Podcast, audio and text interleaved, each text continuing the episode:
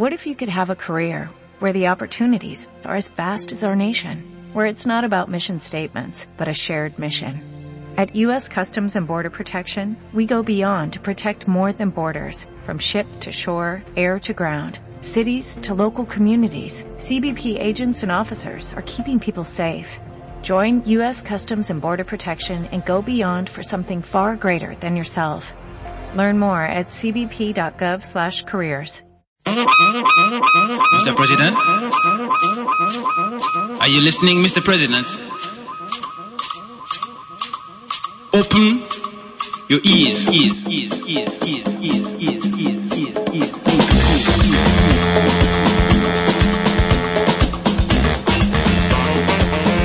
En el 30 aniversario de la SOS, a partir de este momento y hasta la medianoche, Pablo y Fernando Bustos Otzomek te proponemos que nos acompañes a otro capítulo de la ya cuarta temporada de este programa que dimos en llamar Sosega tu júbilo.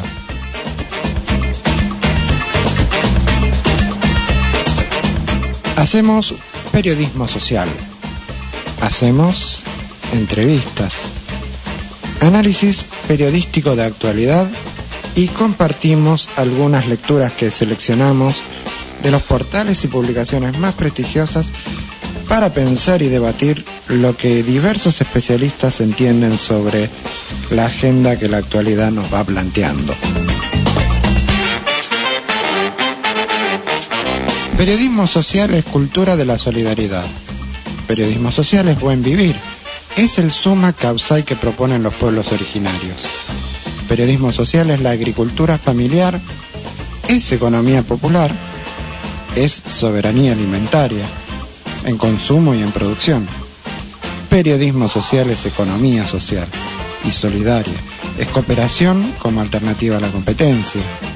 Periodismo social son las mutuales, las fábricas recuperadas, son la autogestión, los movimientos sociales, los poetas sociales que se inventan su propio trabajo. Periodismo social es sustentabilidad, la armonía con la naturaleza y todos los actores sociales invisibles que hacen cosas para cambiar el mundo. Periodismo social es diversidad, integración y armonía.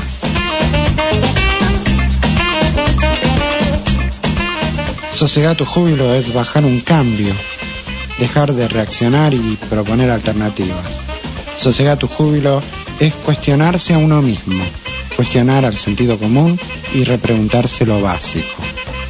Y como cuando reseteas la compu, sosegar tu júbilo es proponerte buscar y volver a la raíz de tus principios. Y a partir de entonces, caminar otros caminos para llegar a donde siempre quisiste ir. Tal vez haciendo otros caminos, siempre acompañados de muy buena música. Diferente, rara, divertida, de esa que no suelen pasar por la radio.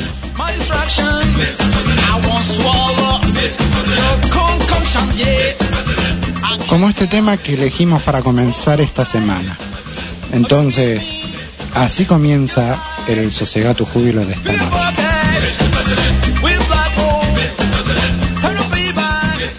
www.fmsos.com.ar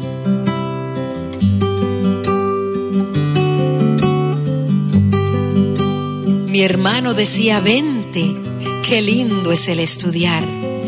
El mundo es un ancho mar, lo cruzarás por el puente. A nado puede la muerte llevarte en su remolino. Busquemos pues un camino. No me propales contrario.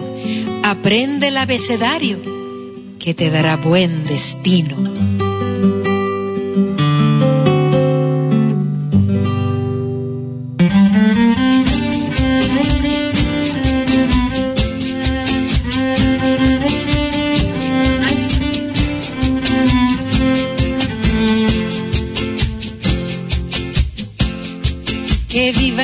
Estudiantes, jardín de nuestra alegría.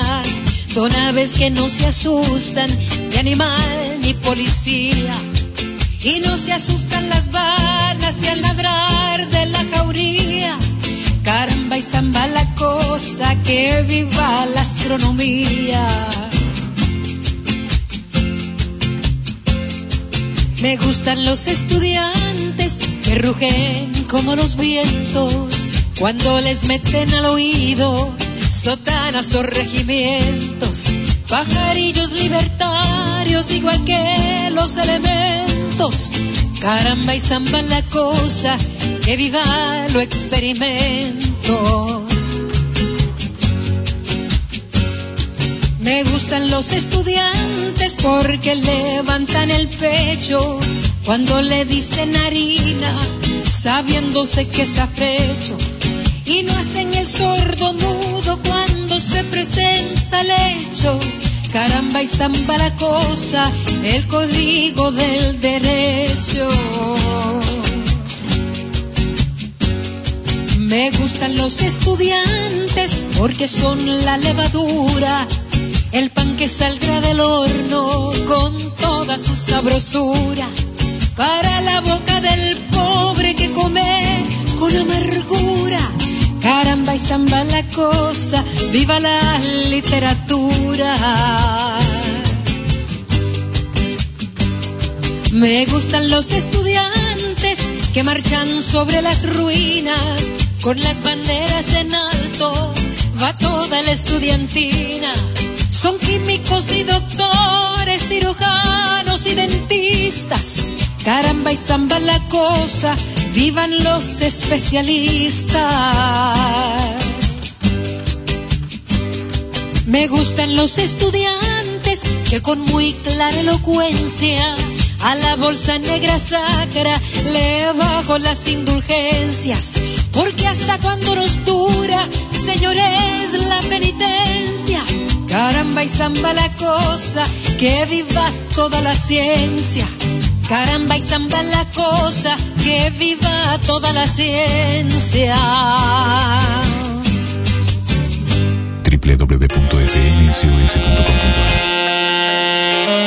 Muy noches, esto es Sosegato Júbilo en el capítulo número 173, ¿no, Pablo? Ya la cuarta temporada y... 173 a 931 días Macri. Muy bien, sí. y, este, y por supuesto, eh, hoy nos toca el especial mensual, ¿no? Este, ya nos vamos acostumbrando a hacer el, el micro de, de 15 minutos y después este, la parte musical de Pablo, que es este, la batalla eh, musical de los países, ¿no? Con el fixture del mundial que por esta semana no va. Así que este, vamos a distender con un poquito de música, como siempre ustedes ya nos conocen, hacemos periodismo social, pasamos música jazz, cover, rock, de esas cosas que no encontrás en ningún lado. Pero especialmente una vez por mes, cuando tenemos el, el el especial de Sociedad Júbilo, valga la redundancia, eh, tratamos de traer eh, invitados y vamos a conversar en vivo. Ahora vieron que venimos trabajando desde hace varias semanas, eh, recordando en mayo del 68, el mayo francés, también este, la reforma universitaria de 1918 y bueno, como les veníamos prometiendo en las redes, tenemos estudiantes, dirigentes estudiantiles de la universidad de, San Martín, nuestra casa, la, este, la Universidad Pública y Gratuita, la UNSAM. Y bueno, ya le damos la bienvenida a Marquito Dávila y a Sol Mella. Bienvenidos. Muchas, gracias. Hace rato que este, ya vamos por la cuarta temporada y, y este, es alguna deuda pendiente, ¿no? Tenerlos aquí para, para conversar en vivo. ¿Y qué le parece si eh, para aprovechar al máximo eh, el horario ya nos vamos metiendo en esto de eh, qué fue eh, la reforma del 18, ¿no? Y este, podemos hablar de, ya disparo, ¿no? Este, ¿Qué es lo que se logró la reforma? Que recordamos, ¿no? Tuvo este, repercusión en toda Latinoamérica. fue ahí, nació en Córdoba pero tuvo repercusión inmediatamente en todas las universidades del país y se extendió a toda Latinoamérica, logrando cosas que el mayo francés logró en Europa tiempo después. Sí, sí, llegó más tarde allá y sí, primero. Mucho tiempo más tarde, sí. Y mira, eh, tengo que tengo que enumerar un poco también cuál- cuáles son los logros. digamos. Creo que son cuatro o cinco, ¿no? Y Este, yo tengo acá, bueno, cogobierno, que es lo, lo Sí. que sale, digamos, de por sí, porque es la conquista que nosotros, como estudiantes, digamos, tenemos la representación ahí en el gobierno de la universidad. Re- Sí, recordamos que antes era elitista, ¿no? Este, la Universidad de Córdoba nació de, de- de la Iglesia Católica, después se hizo pública, y, este, y eran los académicos, ¿no? Que se ponían toga, como vemos en Europa, ¿viste? Sí, sí, uno lo puede creer, pero sí, es verdad. Pasaba eso y, y bueno, un poco también el laicismo, digamos, lo que trajo la discusión, Claro. la, la juventud reformista, también incorporar ese, ese, ese eje, digamos. Actual, hoy. Sí, sí, sí, eso también Sí. para traerlo hoy en día, también que, que quiere instalar la discusión de separación iglesia-estado y es como que, bueno, Claro, ahí hay un sí, resabio que nos quedó. Esto del, del pañuelo negro que nos viene a... O naranja. Ah, Naranja. sí, eh, no cuando, disputa sí, ahí sí, con sí. eso. pero- Cuando- cuando se termine el mundial vamos a andar con eso, ¿viste? Seguimos distrayéndonos, ¿viste? no, digo, pues yo es que no sabés, viste, no sabés ten- por dónde viene la mano. Tengo mi postura con el tema de- de- del aborto como algo que había que Totalmente, aprovechar sí, la agenda, pero, no que- podemos Claro, que sabía de- que era una de agenda. que, que puede claro. ser eh, otro otro punto a discutir también. también Sí, este transversal que sirve para sí, dividir y sirve para unir. Bueno, Claro, vaya a saber. Vamos a mover un poco, digamos, todo, todo el armado político. Bueno, otro es la autonomía universitaria, digamos. E- Ese tiene que ver más que nada con cómo se relaciona la universidad con, con el Estado Claro, y, sí. y si tiene autonomía para tomar decisiones, Sí, que bueno, las toma... eh, recordemos qué significa autonomía, ¿no? Es- y autarquía, ¿no? Autarquía, Este, sí, vienen de la mano. Eso es, este, es cuando el organismo del Estado este, no depende del Poder Ejecutivo, no depende del Poder Judicial, no depende del Poder Legislativo, sino que se autogobierna, Claro. elige sus propias autoridades. Y es ahí donde entra este, el cogobierno, ¿no? La idea de que los estudiantes eh, tengan representación igual que los Los no docentes, Los no también, Y los no los trabajadores de la sí. universidad, así que eso tampoco estaba... Sí, algo, algo pendiente en la. UNSAM es lo- son los graduados, ¿no? Y bueno, esa, esa discusión, bueno, estamos en reforma del estatuto también en la universidad, Ah, bueno, iniciando ese proceso. En el segundo bloque hablamos de eso Eh, entonces. así que lo podemos traer más Dale. adelante. Después hay una cuestión con la docencia que, que tiene que ver con la libertad de cátedra y, y lo que se llamó docencia libre, eh, que, que tiene que ver eh, con, con que se ponía a dedo, digamos, no había concursos, Claro, sí. simplemente que la jerarquía universitaria entre sí elegía cuáles eran los, los jefes de cátedra, digamos, en Sí, ese momento. y eso tenía que ver con salvaguardar este, una, una interpretación de las cosas, ¿no? Que iba en contra de la idea de el cientificismo que empezaba a surgir con la modernidad del siglo eh, XX. Mira, no llego a tanto. no sé. Eh, no, digo, este, que, este, de fondo, digamos, vos decís que digo que la ejecución este, más académica Claro, porque si no, este, un- una cátedra te marca una, una Ah, ideología, claro, claro, una, sí, una sí, interpretación sí, sí. de lo que es la historia, un- ponele. claro, sí. Y esa interpretación Ah, generalmente es ortodoxa. Claro, sí. Este, un- una interpretación ortodoxa. que Lo que yo de- no recuerdo, por sí. ejemplo, en eso del tema de los concursos de la libertad de cátedra, es si había una cosa que pedían, que es el tema de, de integrar los concursos como estudiantes, digamos, servidores. Ah, mira, yo no la tengo. No, no recuerdo, Sí. porque hoy no creo que no se da tampoco. No. Ajá. Pero creo que era una cosa que, bueno, para entrar en la parte crítica, Ujú. digamos, de la reforma, que algunas cosas no, no se pudieron. Sí, vale, va- vale aclarar eso, justamente, ¿no? De que este, algunas cosas no, no, no se modificaron inmediatamente, que llevaron varios años, tal Sí. vez Mismo la que 10, proporción, 15, sí, sí. y otras nunca todavía, Otras y están pendientes. O mismo la proporción, digamos. Cogobierno, dijimos hace un rato, Claro. eh, se planteaba un tercio y en muy pocas universidades sería que en dos de las 50 que hay se cumple, digamos. En esa discusión estamos también Sí, y, en- y en en Monzón también está muy atrasado, ¿no? Es una representación muy baja. sí. Muy baja, sí. En cuanto a los Sí. estudiantes y a los no docentes también. Claro, Los no sí, docentes pero los hoy- no docentes siempre tienen un poquito más que los estudiantes, No. ¿no? Eso si no, recuerdo mal, no estaba en la reforma universitaria, la incorporación del trabajador no docente.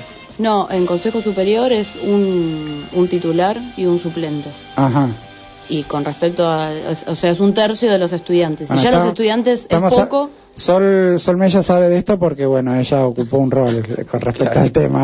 Por parte del. Sol. fui parte. Ah, sí. Bueno, es que se planteaba el gobierno tripartito, digamos. Sí. Que vos metiste graduados, era uno, Claro. docentes y, bueno, estudiantes. Sí, Y, bueno, y ahora, ahora es tripartito con los no docentes y los graduados no están, que debería Claro, ser sí, sí, sí. cuatripartito. Pero la proporción Claro. sigue siendo muy baja, eso Sí. hay que que seguir luchando para, para conseguirlo, digamos. Ajá. Nosotros no solo como estudiantes, sino también apoyándonos, que a veces nos toca ser Sí. también trabajadores no docentes. Y otro punto es la relación de la universidad con el territorio, ¿no? Esta idea de la extensión universitaria como concepto, ¿no? Sí, sí, sí, sí. Que, este, que la ciencia sea este, aplicable para la transformación de la sociedad, ¿no? En una, Sí, poner el conocimiento al servicio de, Sí, del de- desarrollo, la solución de problemas, digamos, de, Claro. de los barrios, bueno, de la sociedad, de la gente misma que, que es la que financia, Bueno, así financiamos todo, digamos. ¿no? Así en la época de Perón este, nace la tecnológica, que no tenía ese nombre, pero que era la universidad del pueblo, que tenía que ver con las instrucciones para...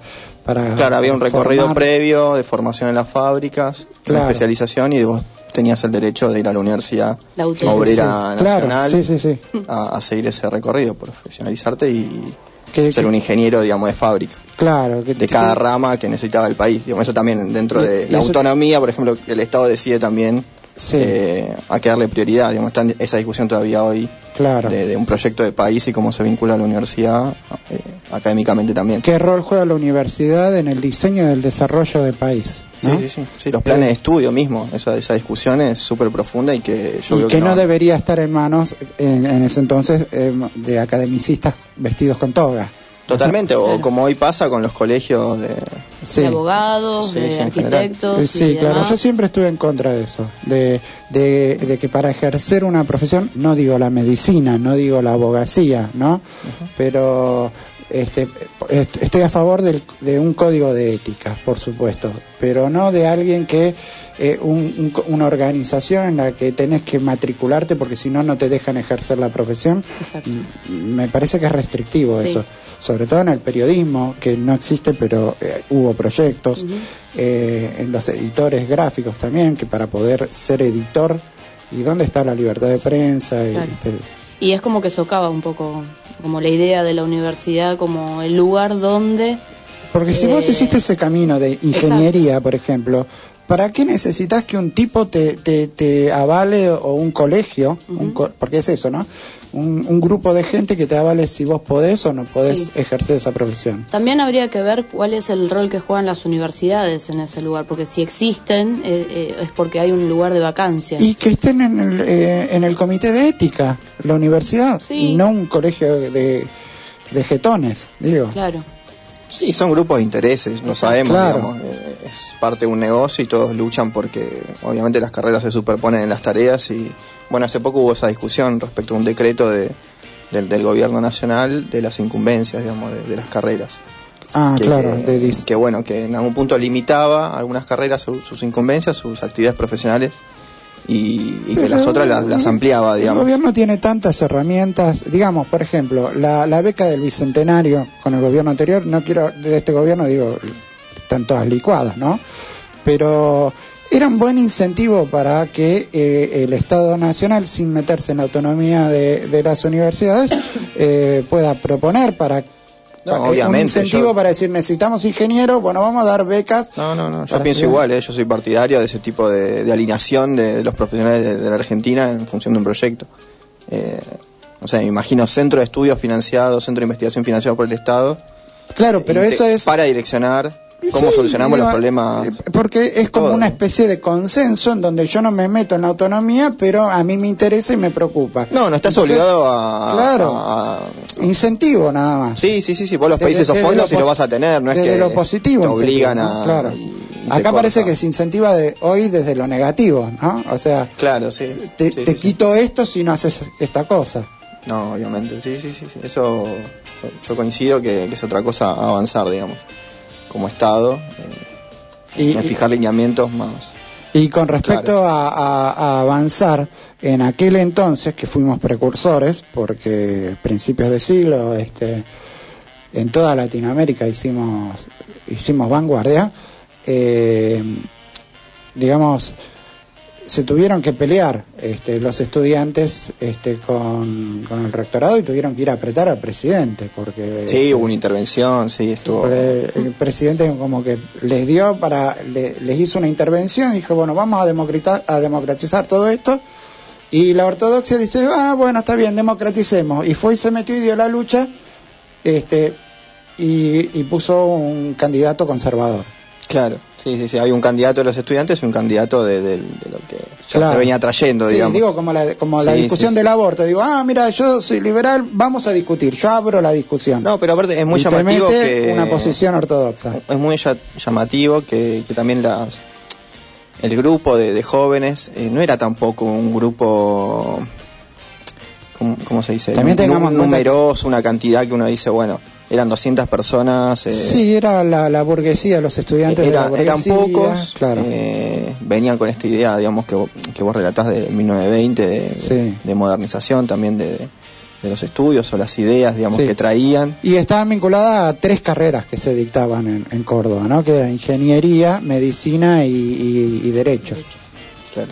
O sea, hoy tenemos miles de carreras, ¿no? Sí, sí, habrá que ver por dónde viene la mano ahora. Claro. El movimiento estudiantil, donde, Sí. donde, donde, donde ¿Dónde se enclava, digamos, su lucha. Sí, sí. Sí, Eh, yo- bueno, a, mí- a mí me encantan las universidades que tienen que, que, que- que nacen de los pueblos, ¿no? Este, hay una universidad car- campesina que está llevando a- a- adelante eh, el MOCASE, que no está institucionalizada, será una lucha.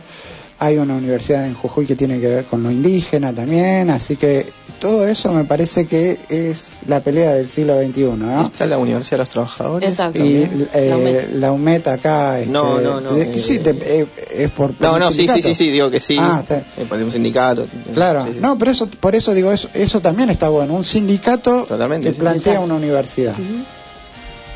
Sí, me, me quedé pensando, hay, hay otra que no es una universidad, eh, donde dan Bueno, capacitaciones y las universidades... eh, Los bachilleratos populares también son, son un buen semillero, ¿no? Para después eh, eh, proponer este, ingenierías o tecnicaturas universitarias. Bueno, hay, hay una, una, una forma que, que adoptan ciertas universidades, por ejemplo la Universidad de Córdoba, vinculando ahora con esto, con uno de los objetivos de la reforma, que era el compromiso social, Sí. extensión universitaria, como le quieran Claro, llamar, vinculación sí, sí. territorial, lo que fuera. Sí, hoy, hoy se debate si eh, cuál es el término correcto, llevándolo a la realidad actual, ¿no? Pero bueno, eso será otra Sí, sí, discusión. para nosotros es más vinculación Sí. territorial, más que nada porque ahí fijas, digamos, Claro. Ese criterio, digamos. Sí. Vos estás en, enraigado en un territorio en particular, no es que vas Sí. a hacer extensión a 10 kilómetros, lo vas a hacer eh, Claro. lado de, de la universidad, ¿no? O bueno, en los lugares donde se necesita, Sí, que la universidad releva, digamos. Pero rescataría esta idea de la universidad popular, por ejemplo, que se abre en establecimientos de la comunidad, que puede ser no sé, una sociedad de fomento, Claro. una escuela, y la universidad tiene una sede ahí y empieza a dar capacitaciones de, a nivel eh, de oficio, después de terciario, y puede llegar a abrir Sí. también la carrera, una, Una sede de la carrera, carrera como sí. pasó en la CUSAM. Le contamos, exacto. le contamos a los oyentes, ¿no? Que la CUSAM es la universidad en este en- Unidad Penitenciaria en la- 46. en la 46 de acá de, de Suárez, del complejo León Suárez, sí. sí. 46, Y- 47, y, 48. lo, y lo interesante, interesantísimo, que ya lo, lo conté en otras oportunidades acá en- en- a los oyentes, es que este no es como el UBA 21, que, que, que van los universitarios, los docentes y los alumnos a, a dictar clases eh, adentro de la cárcel, sino que funciona como una especie de, de embajada, ¿no? que adentro de la cárcel se le cedió un espacio a la universidad donde jurídicamente es territorio universitario. Y aclaro esto porque tiene que ver con la autonomía de la universidad, o sea, el, el guardiacárcel que está estudiando una carrera y, y el privado de su libertad pasan esa, eh, esa puerta y están bajo jurisdicción de la universidad Sí, y dejan de estar bajo jurisdicción de la penitenciaría. Y eso es este, un, un programa piloto muy bueno para replicarlo en todo el país. Hasta ahora se está llevando en La Plata y en San Martín nada más. Claro, como, como, digamos, como un espacio donde está compartido eh, por quienes trabajan adentro del servicio y, también tienen por quienes... jerarquías en ese momento. Exactamente. Claro. otras reglas, sí. Exacto. Sí, sí. Sí, En, en otros... eh, sería muy bueno organizar eh, visitas al CUSAM. eh, Está buenísimo, sí. Sí, sí, porque la verdad que la, la experiencia, vivirla desde mismo ir, vincularte con, Vincular a, lo- a los, chi- con los a los estudiantes, sí, eh, es un trabajo, digamos, que, que nos debemos todos, claro. no solamente de... de- Porque entendamos, eh, eh, digo, sabemos que los estudiantes que están haciendo las últimas instancias de, de este este, la, la pena que están este, eh, cursando, eh, ya cuando empiezan a tener salidas, este, vienen y, est- y estudian en sede del campus de la universidad. Exacto. Y eso está muy bueno. Y así como está muy bueno eso, también estaría muy bueno que este, los estudiantes del campus puedan hacer alguna experiencia. Sí, sí, no solo de visitar, cursar materias de, bueno, en este caso la carrera de sociología, que es la Claro. que funciona ahí, trabajo social. Que, Sí, y, y son desafíos, ¿no? Porque son cosas que, que eh, van transcurriendo en los últimos siete, ocho años, no sé cuánto lleva est- esta... eh, Creo este que es proyecto. 2008. Claro. 2008, creo que cumple 10 años y, ahora. y bueno, y, y se, se está todo por hacer también. Digamos que hay, hay cosas que están ideadas y que todavía no se implementaron y que hay, hay que ir probando. Está muy bueno eso. Sí, sí, sí, sí. Invito a todos que, que si pueden ir, que, que vayan y si no nos comprometemos a organizar para visitas, digamos. Exactamente. Porque también hay que organizar con tiempo porque, bueno, no, no es un ingreso No, por supuesto. Sí. No es a cualquier lugar. No, Lamentablemente. hay- abierto hay que que- en cualquier momento puedes ir. Sí, hay- un horario, tenés que avisar con tiempo, Y hay hacer una que- lista. Más allá de la autonomía hay que alguna- respetar, ¿viste? Alguna el- charla para ponernos al tanto de cuáles son las normas y poder este, estar en, en sincronía con eso, en respeto también, ¿no? Totalmente, sí, sí. Sí, me acuerdo que cuando nosotros fuimos, eh, fuimos a... Nada, el contacto era el centro de estudiantes, digamos. Ajá. Ahí tuvimos una reunión y, bueno, la organización también ahí adentro, ¿no? ¿Qué, qué luchas se dan? Me acuerdo que estaban discutiendo el tema del agua, el análisis del agua, porque no tenían... Sabían que estaba contaminada, pero no tenían nadie que, Claro, que porque- diga pacientemente cuánto, cómo, qué se tenía que hacer, cómo tratarlo. Recor- recordamos que está, eh, eh, está levantada la- la uni- Mm. las unidades penitenciarias en, eh, sobre, sobre el, sí, sobre los desechos y este y el agua en todo el barrio, no solo en, la CUSAM, este, tiene tiene ese, inconveniente. De hecho, la, la, la escuela secundaria que están construyendo en, eh, 9 de julio. en 9 de julio también tiene, tenía ese problema y tuvieron que en, Sí, en- nosotros. primer momento cambiarle, mudarla, ¿no? Mm. Este, y, y todos sabemos un montón de cosas, pero cuando hay que demostrarlas se necesitan este, una metodología y, este, y unos avales científicos que son formas y, y ahí, ahí está la lucha seguramente. Sí, me acuerdo que también, no sé, libros, donaciones de libros, ¿viste? Como que uno se tiene que hacer la idea de que, bueno, están estudiando ahí, o sea, Claro. necesitan ese material y no tienen una biblioteca como tenemos nosotros en el campus. Sí, Y- y, y- y recuerdo también que este, hay, hay familiares de, de- de detenidos que también estudian eh, en la sede y pueden ir, así que también eh, eh, también eso tiene tiene un gran impacto social Sí, eh, sí, positivo, ¿no? Este, esto de un Sí, sí. A mí, a mí me quedó muy marcado el- la, la temporalidad, digamos, cómo, cómo cruzás esa puerta, cómo ellos cruzan esa puerta que los separa, digamos, de, de su reclusión, de su Sí. falta de libertad a la, a la universidad y, bueno, están estudiando, haciendo talleres de, de música, panadería, están en otra, en otra cosa, digamos, ¿no? Sí. Es como, como decías vos, es un territorio universitario, como para pensarlo, ¿no? Como, Sí, está buenísimo y eh, además está buenísimo esto de la conquista de, de esos derechos, porque eso no, no, no, no, no se logró con una propuesta nada más, así nomás. Hubo que No, pelearlo, no, no, viene- hubo resistencia, este, sabemos también. Como este, cualquier conquista de derechos. Exactamente, sí. Y, y en ese momento también, en- estoy hablando de 1918, también este, eh, hubo que conquistar porque, eh, bueno, recordemos, hizo una huelga, esa huelga este, paralizó el comienzo de las clases, este, fueron y hablaron los estudiantes con, el presidente y lo apretaron, le dijeron, mirá, si vos querés modernizar, que venimos a la reforma de- del voto universal dos años antes y vos querés pararte en esta, este, bueno, tenemos, ahora le toca a, la- universidad y se largaron con eso y, y- y después este el presidente no se jugó lo que se te tenía que jugar y los muchachos apretaron y este Claro, no- no descono- dejaron- desconocieron una una elección porque dijeron esta elección acá a- acá hubo hubo algo raro ¿no? este en esta elección que teníamos los votos y de repente cambiaron los votos y listo. Claro. Y, y tomaron la universidad y ahí se armó y bueno, después las cosas este, se conquistaron.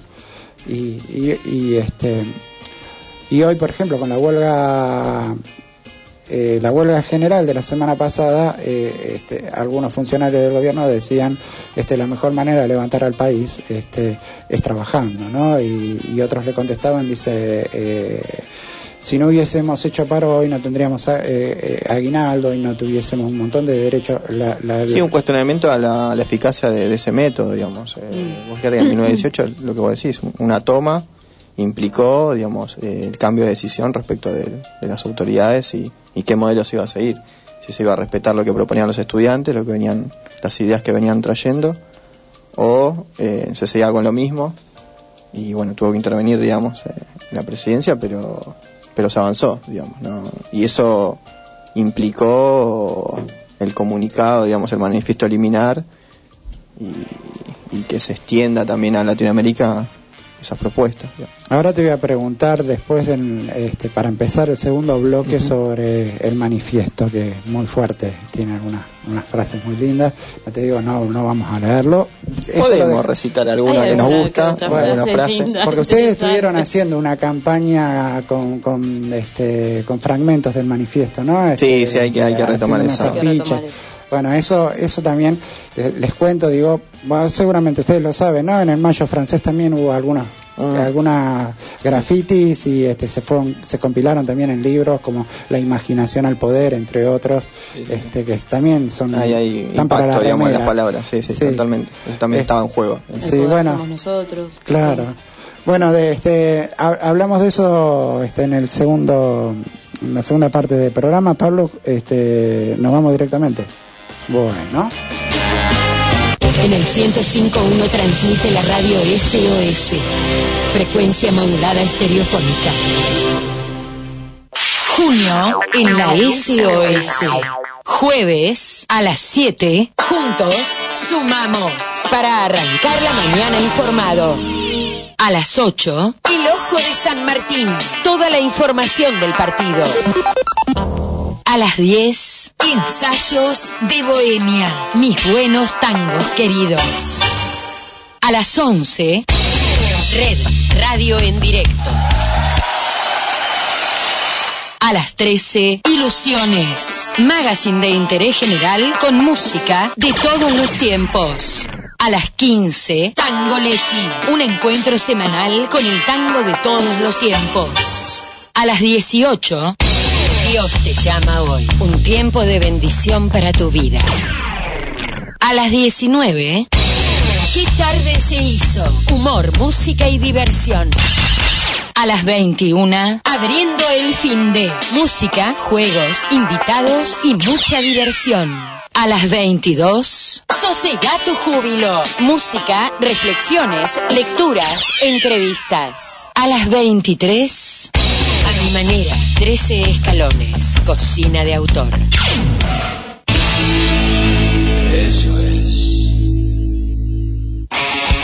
a Radio Nada, sin obligación de compra.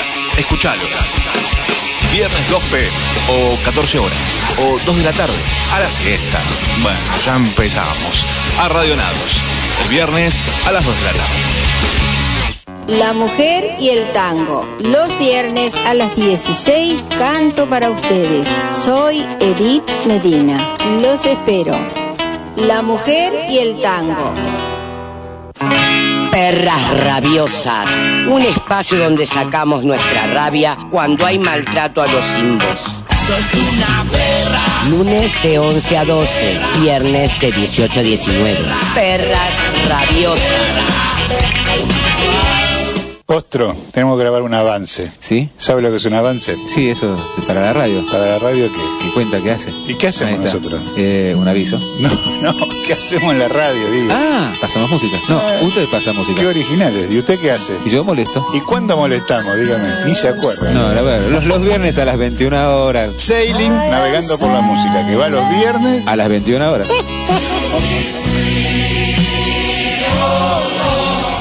Cosa de locos. Un túnel a la realidad. Viernes a la medianoche. Cosa de locos. Desde el 15 de abril de 1988, la radio SOS transmite Amor en el aire. Que nació del aire. Ser otro ser. Ser uno. 105.1 La frecuencia del corazón. 30 años de amor en el aire. Todos juntos somos uno con vos.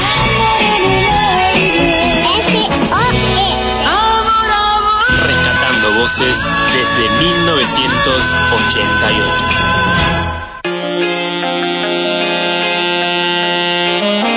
www.fmsos.com.ar Capítulo número 173, Pablo, decíamos, cuarta temporada de Sociedad Tu Júbilo, haciendo el especial de una hora.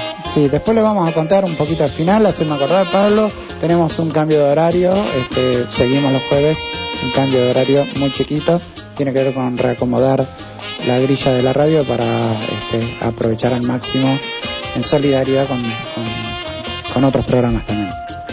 Eh, y bueno, los chicos están eligiendo ahí este, ver qué referencia podemos dar de- del No, yo manifiesto. ya elegí, ¿no? pero bueno. Bueno, dale. Esto es un Yo consenso. tengo otra, yo tengo Bueno, vamos con la de Marquito y le damos tiempo a Sol. Sí, esta dice, desde hoy contamos para el país una vergüenza menos y una libertad más. Los dolores que nos quedan son las libertades que nos faltan. Bueno, esa es bastante bueno. conocida, Sí. es la que más hace referencia Lo- los dolores que, ¿cómo es? que nos faltan. Eh, son las libertades que nos faltan. Los dolores que tenemos son la libertad que nos faltan. Y eso me hace referencia a un libro famoso de, eh, digo, Sol me, me va a hacer un guiño en esto, ¿no? Que tiene que ver con nuestra profesión, ¿no? Los organizólogos, decimos, ¿no? Este, eh, los que hacemos gestión de organizaciones sociales, hay un libro, un clásico libro que dice, este, donde, eh, donde, fal, donde hay una, donde falta un derecho, nace una organización social, parafraseando la Evita que, que dice don- donde falta, donde hay una necesidad nace un derecho, bueno, donde hay una injusticia nace una organización social. Somos Y- todos peronistas, ¿no? Sí, parece que sí. sí. Y el que no es peronista estudiamos organizaciones, debería sí. acompañarlo. Sí. No, no, claro, por supuesto, porque no nos queda otra. O sos La peronista estudiando, estudiando organizaciones, o sos peronista o sos ONGista. ONGista. ONGista. O sea, Te vas eh, te vas a Grupo que, Sofía. a que a que la ONU te diga cómo transformar la sociedad Ah, desde eh, eh, el país desde la sociedad civil. Sí, sí, eso lo conocemos. FMI, Banco Mundial. Sí, Sí. Y, y, y la CIA financiando Ah, eh, bueno, organizaciones ecológicas, ¿viste? Todas esas cosas. Intervenciones pacíficas. Sí, sí. Financiando partidos políticos y financiando organizaciones ecológicas extremas también. ¿Tenés la frase? Tengo la frase. Dale. Esta es como medio épica y demás, pero me parece como que está bueno.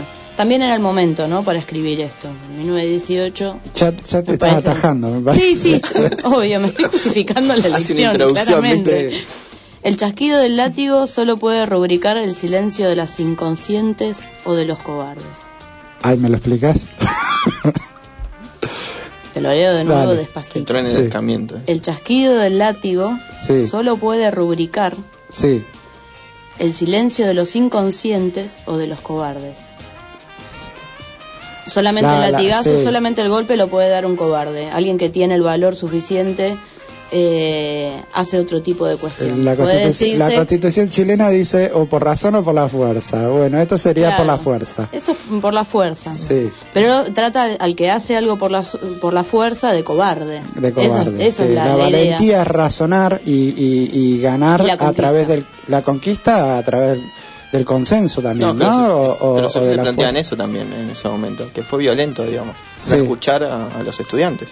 Claro, sí. Desoír, Porque ahí, digamos, ahí la- pasa, ¿eh? La- ninguna toma nace de, eh, ningún, ninguna lucha por algún derecho nace de que está todo bien, ¿no? No, por supuesto, Este, sí. por eso. Bueno, eh, excepto el, el paro de Moyano pidiendo este que se saque el, el IVA a los trabajadores, ¿no? Bueno, pero pero va a ser una conquista, ¿sí? Si se consigue es una conquista. está bien, sí. Después hay otras prioridades, capaz, bueno, Eh, Ahí está, ahí bien lo dijiste vos, ¿no? Hay, hay prioridades dentro del- de, las necesidades, ¿no? Este, bueno, vamos a, a distender o poner eh, una pausa temática y separamos con, con un tema musical, Pablo, y después empezamos a hablar eh, de la actualidad de, de la educación pública. Bueno, estamos en época de mundial, así que vamos a escuchar uno de los tantos temas de rock nacional que fueron llevados a la cancha.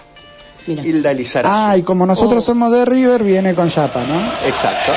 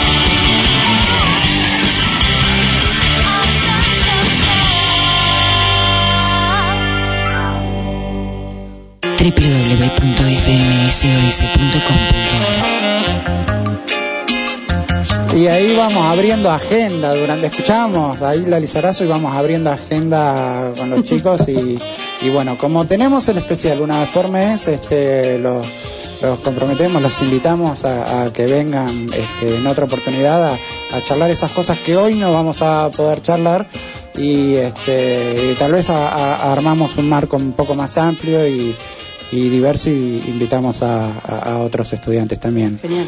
Este, bueno, eh, hablamos de hoy, ¿no? Decía, decía bien Marcos, este, de hoy, hoy, sí, de hoy. ¿Qué pasó? Sí, se hoy? puede hablar de hoy puntualmente, Sí. digamos. Eh, no, una- unas compañeras estuvieron hoy en el paro de becarios, Ajá. en la puerta del Ministerio de Ciencia y Tecnología, reclamándole... en Palermo, no sé. Sí, ahí en Godoy Cruz. Godoy Cruz. reclamándole a CONICET que bueno que active la, la paritaria 2018 que, que se aplicó para el personal del Estado y que siempre venía aplicándose también para los becarios que no están reconocidos como, como trabajadores estatales pero venía siendo así siempre y, y, bueno esta vez se lo estaban debiendo digamos desde marzo Claro. y también eh, activar la cláusula de gatillo que bueno que ya quedó desfasado digamos por la inflación sí. eso también y bueno ellos hicieron una toma pacífica una movilización y, y pidieron digamos al directorio de CONICET y se presentó también el presidente Alejandro Secato a, a decirles que bueno que se comprometían a, a cumplir con eso en los próximos días o los próximos meses Y, a- y ahora acá lo estamos, lo, lo estamos mencionando como para este, sumar nuestra granita de arena y decir, loco, si no cumplís, este, obviamente sí, estamos sí, sí, sí. escrachando, reforzamos ¿no? ese compromiso sí, porque hasta ahora es una manifestación nada más, hay que ver después si cumplen. digo, una manifestación de ellos, digo, de... de, de- Una intención. una intención del gobierno de decir que sí, vamos, aceptamos esto. Bueno, hay que Pero bueno, cumplirlo. sí, hoy le pusieron nombre, digamos. Sí, y está bueno eso por por la este por la lucha articulada, ¿no? Entre docentes, alumnos, este investigadores, ¿no? Todos defendiendo. Sí, seguro. eh, el- o sea, yo no, no soy becario, pero pero sí conozco, digamos, por mis compañeros que, que están atravesados por por toda esa lógica. Digamos. Un becario puede ser también docente, un becario puede ser investigador. Sí, de hecho estudiante. eh, lo tiene que ser, creo que para pertenecer al CONICET. Pero bueno, lo que pasa es que no está reconocido como trabajador, digamos. Esa es una Claro, lucha sí. que también, Sí. digamos, yo, yo he Eh. charlado con los compañeros que, que no hay un convenio colectivo de trabajo Sí. y que eso, bueno, sería como la... Escuché, puede ser, no sé, corregime a ver si ustedes están al tanto, este, hay, hay una lucha adentro de, de- de- de la UNSAM y hay un compromiso también de, este, de planta permanente, de un, de un cupo que se, se está peleando ahora, creo que 30 personas, eh, Sol. No sé la cantidad porque la verdad que no, no hay información muy certera sobre eso. La verdad que son rumores. Iba a ser en marzo, ahora va a ser en Sí, julio. pues se viene el pateando, número ¿no? puede llegar a ser entre 80, 120. Sí. ¿Cuántos, ¿Cuántos hay? Ustedes saben, vos sabés, Sol. ¿Qué, eh, qué Eh, cantidad de, de- de personal no docente hay en la UNSAM? O- Que no, que debería ser planta permanente y que la vienen, lo vienen pateando desde hace un montón. En realidad es que hubo hace dos años un plan, un pase a planta transitoria Sí. y lo cierto es que para pasar a- de planta transitoria a planta permanente de la universidad es que se necesita una estructura Sí. que a su vez permita concursar para que se dé eso. Ah, y de- En tanto y en cuanto no hay una estructura eh, me estás, dando, funcional, me estás dando el pie para hablar de la reforma Totalmente, sí, sí. ¿no? Viene atado de, de eso. La Ajá. estructura organizativa, administrativa, con la estructura académica que se corresponde, digamos. Ajá. Esa es como la discusión hoy. ¿Cómo va a quedar? Y, y cuál es eh, cuál es la demanda que o sea, digo, cuál es la necesidad eh, que no está contemplada con este con el estatuto actual hoy a grandes rasgos mencionan en algunas. Digo Sí, eh, no, por no, ejemplo no, yo decía lo de los, incorporación de- sí. los graduados en el cogobierno decía una no Sí, esto no la planta permanente y eh, supongo yo que también debe debe estar eh, el tema de que eh, los alumnos puedan este, ser a- ayudantes de cátedra, ¿no? Ahí también debe haber una discusión. No, No, eso no es por estatuto, No, claro. Ajá. Eso es mismo de cada, Cada una de las escuela. escuelas o cada, cada instituto. No, una, una, una rápido, por ejemplo, es eh, no todos los...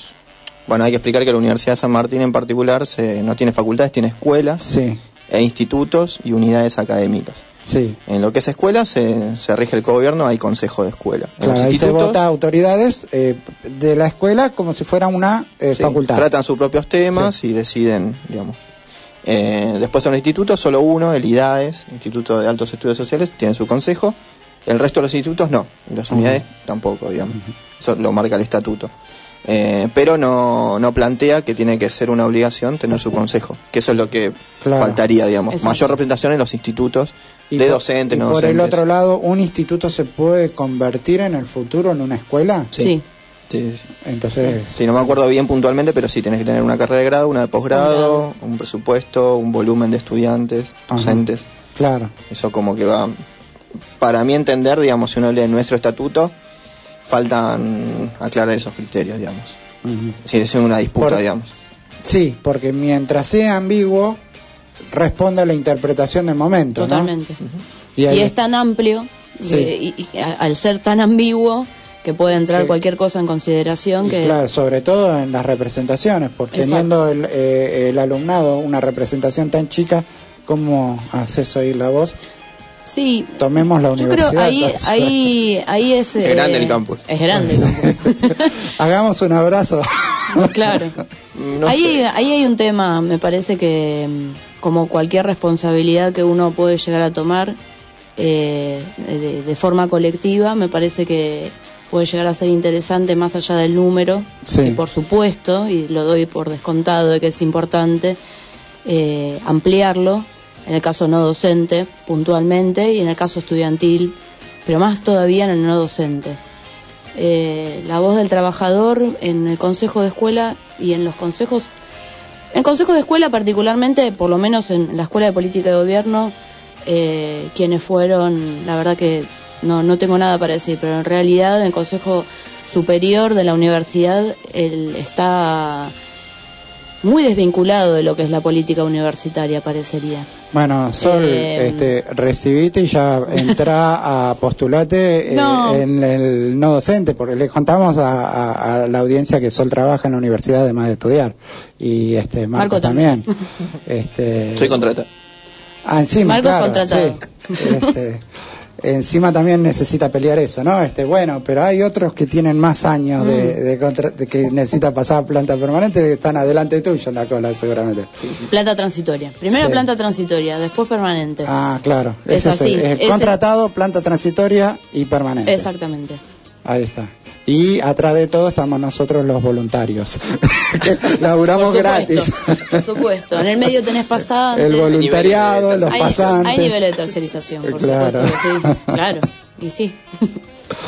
Eh, bueno, chicos, le- les pregunto este, acerca del rol de los estudiantes hoy, este, porque ustedes como, como organización, como centro de estudiantes o, o como no, parcialidad, Hoy centro no, como no parcialidad, como una corriente, no se presentaron a, a elecciones que, que Sí. hubo hace poquito, ¿no? ¿Y, y cuál es el rol actual que este, de- del centro de Déjamela a mí. No. Dale, dale. El rol actual del centro de estudiantes hoy, bueno, lo, lo- lo mirás un poco de afuera, un poco de adentro, este, y el rol de ustedes. Claro, nosotros Ah. eh, los últimos dos años estuvimos en los consejos de superior, escuela, Sí. instituto. Ustedes se llaman este, Compromiso UNSAM. Compromiso UNSAM, sí. Sí, Y en algunos de los centros de estudiantes que, que están en formación. sí. Eh, en estas elecciones, bueno, no nos presentamos. Y recuperación. Y- claro, y recuperación de centro de estudiantes. Y bueno, en el centro de estudiantes, bueno, hubo elecciones tampoco. Bueno, sí nos presentamos, pero bueno, en, en minoría, digamos. Sí, Y por ahora no hubo otra elección, así que no sé, más adelante, en el segundo cuatrimestre seguro. Eh, no, nuestro rol tiene que ver, eh, también estamos eh, como trabajando en eso, digamos, ¿no? No- Hacemos un diagnóstico, nosotros la verdad que reflexionamos bastante respecto Bueno, en a- algún momento ustedes fueron articuladores de este, representaciones menores que se, a través de ustedes se juntaron. Se juntaron y pudieron este, construir una alternativa eh, que, que disputó y, y- y ganó. Claro, se hizo hace dos años eh, con el gobierno de Macri que se venía, Sí, hicimos esa reflexión. Si nos unimos, bueno, tiene que ser respetando la diversidad, digamos, de cada uno de los espacios. Se hizo un frente, digamos. sí, Eso fue el laburo de dos años, es lo que te contaba recién, los consejos y los centros. Ahora me parece que la etapa es otra, digamos, y lo venimos pensando también que falta más trabajo de base. Digamos. Más allá de estar en los consejos y en los centros de estudiantes, que son los lugares legí- legítimos de, de construcción política, de herramientas gremiales, falta mayor involucramiento, digamos, de los estudiantes. Ya Bueno. no, no alcanza con, con disputar elecciones, sino que falta un programa, falta un contenido, como otras discusiones más de fondo, que ahora no estamos obligados, por ejemplo, a repensar el estatuto, pero si no se convocaba, ¿qué decían los estudiantes, claro. por ejemplo? Ahora porque, bueno, lo quieren reformar y viene desde arriba también un poco eso, pero pero yo veo, viste, como una, una quietud también, Sí. en cómo plantear algunas necesidades. Bueno, Yo, no no- sé, en alguna cosa que escribí planteé, falta información, en general. Más allá que cursás ahí, te vas a tu casa, eh, hay un montón de decisiones que se toman todos los días en la universidad que son 20.000 estudiantes, la información Sí. la deben tener 70 personas. Y, ahí, y ahora que se puso lindo se nos acaba el programa. Este, digo no, porque es todo un desafío. Este, El cómo, cómo Sí. hacer eso que, Claro. que planteamos de cómo Ajá. vincularse más con, con nuestra base, que son los 20.000 estudiantes, Sí. es una respuesta que no la tenemos todavía, ¿no? Claro. Pero por ahí Este, te la traemos por el próximo Ahí programa. está, hacemos un próximo programa y, em- y vamos a empezar a discutir esto de la relación de, de el gobierno actual de la No, universidad es que esa, esa, gobierno. esa, esa discusión, bueno, ahí, ahí Sí. sí, poner un pensamiento más personal. Sí, No se puede desvincular lo que está pasando a nivel nacional, claro. la construcción política, una nueva opción Sí. para, para la gente. El, el perfil que tiene el rector nuevo con relación a los estudiantes, con relación al gobierno nacional, todo eso es una discusión muy compleja. El municipal y, el- Y el y lo que municipal pretende también. ser municipal también. Claro, ¿no? No, no, sí. no hay que Hay- hay- no hay que es olvidarse un- de ese vínculo, Lo, digamos. lo- lo digo rápido, para mí, sí. para mí en las próximas listas, digamos, de- en las elecciones tiene que haber una representación del sector educativo y si querés universitario. Ajá. Así, representación por sectores, si querés. ¿no? Sí. ¿Listas de qué? ¿De elecciones generales o de, Sí, sí, eh, en el Tanto país, a nivel en el- en el municipal, país? provincial, Sí, sí. nacional. Digo, me parece que esa discusión Bueno. es la que se viene. Así como el movimiento de mujeres Sí, está planteando sí, sí. Su, su lucha. Interesantísimo, este, eh, y lo vamos a discutiendo, lo vamos a ir charlando y ustedes me van a ir contando. Sumate, sumate. Y después, eh, haciendo con eso. para, para cerrar algo Sí. muy breve, me gustaría traer el próximo programa, cuál es Sí. el rol de las mujeres Ajá. después del 8 de agosto. Ah, mira, dale. ¿no? Y sí, Eh, Y, porque este, si no termina siendo una militancia exitista sí, y después del 8 de agosto, ¿qué hacemos con los pañuelos? está bien. Y yo tengo mucho para preguntarles eh, a las mujeres, este, preguntarle tipo chicana para que este, me convenzan de algunas cosas. Este, Por supuesto que te vamos a comenzar. eh, sí, claro. Y vas a tener que Eh, acompañar. sí. Buenísimo. Este, nos vemos la semana que viene y les voy a recordar que la- este, el miércoles que viene, Pablo, este, nuestro amigo que conocimos la semana pasada, este, Sí, el Oscar, miércoles 4 de julio a las 20.30, ¿no? Sí. en el Torcuato Tazo, recomendamos el espectáculo Tango Corrupto de Oscar Lajad. Oscar Lajad, entonces, este, para entusiasmarlos con esa música rara que a nosotros nos gusta, este, le- les vamos a, a compartir para, para irnos el tema Sobreviviré de I, I Will Survivor en versión tango y en castellano y por supuesto lo que les digo siempre eh, este fin de semana cuando salgan a la calle lleven documento en el bolsillo porque la violencia institucional está a la flor, a flor del día. Hasta la semana que viene.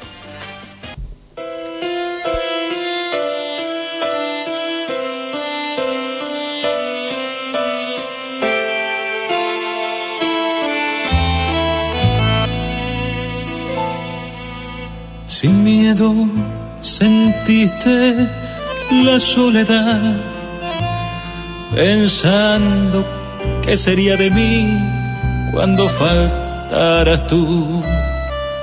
Pero las noches que pasé pensando en tu traición me hicieron comprender que puedo estar sin tu calor. Sé que es duro para mí volver a empezar, borrando tanto daño en mi pobre corazón. Pero las noches que pasé sintiendo lástima de mí, supe llorar. Pero ya sé que puedo amar, vete de mí, no vuelvas más. No te das cuenta que lo nuestro ya se terminó. Tu amor infiel hirió las fibras de mi ser. ¿Crees que sufro? ¿Crees que me muero por tu amor? Yo viviré, yo sobreviviré, porque aún me queda mucha fe para encontrar a quien amar. Falta mucho por vivir, tengo mucho que entregar sin tu querer. Puedo vivir.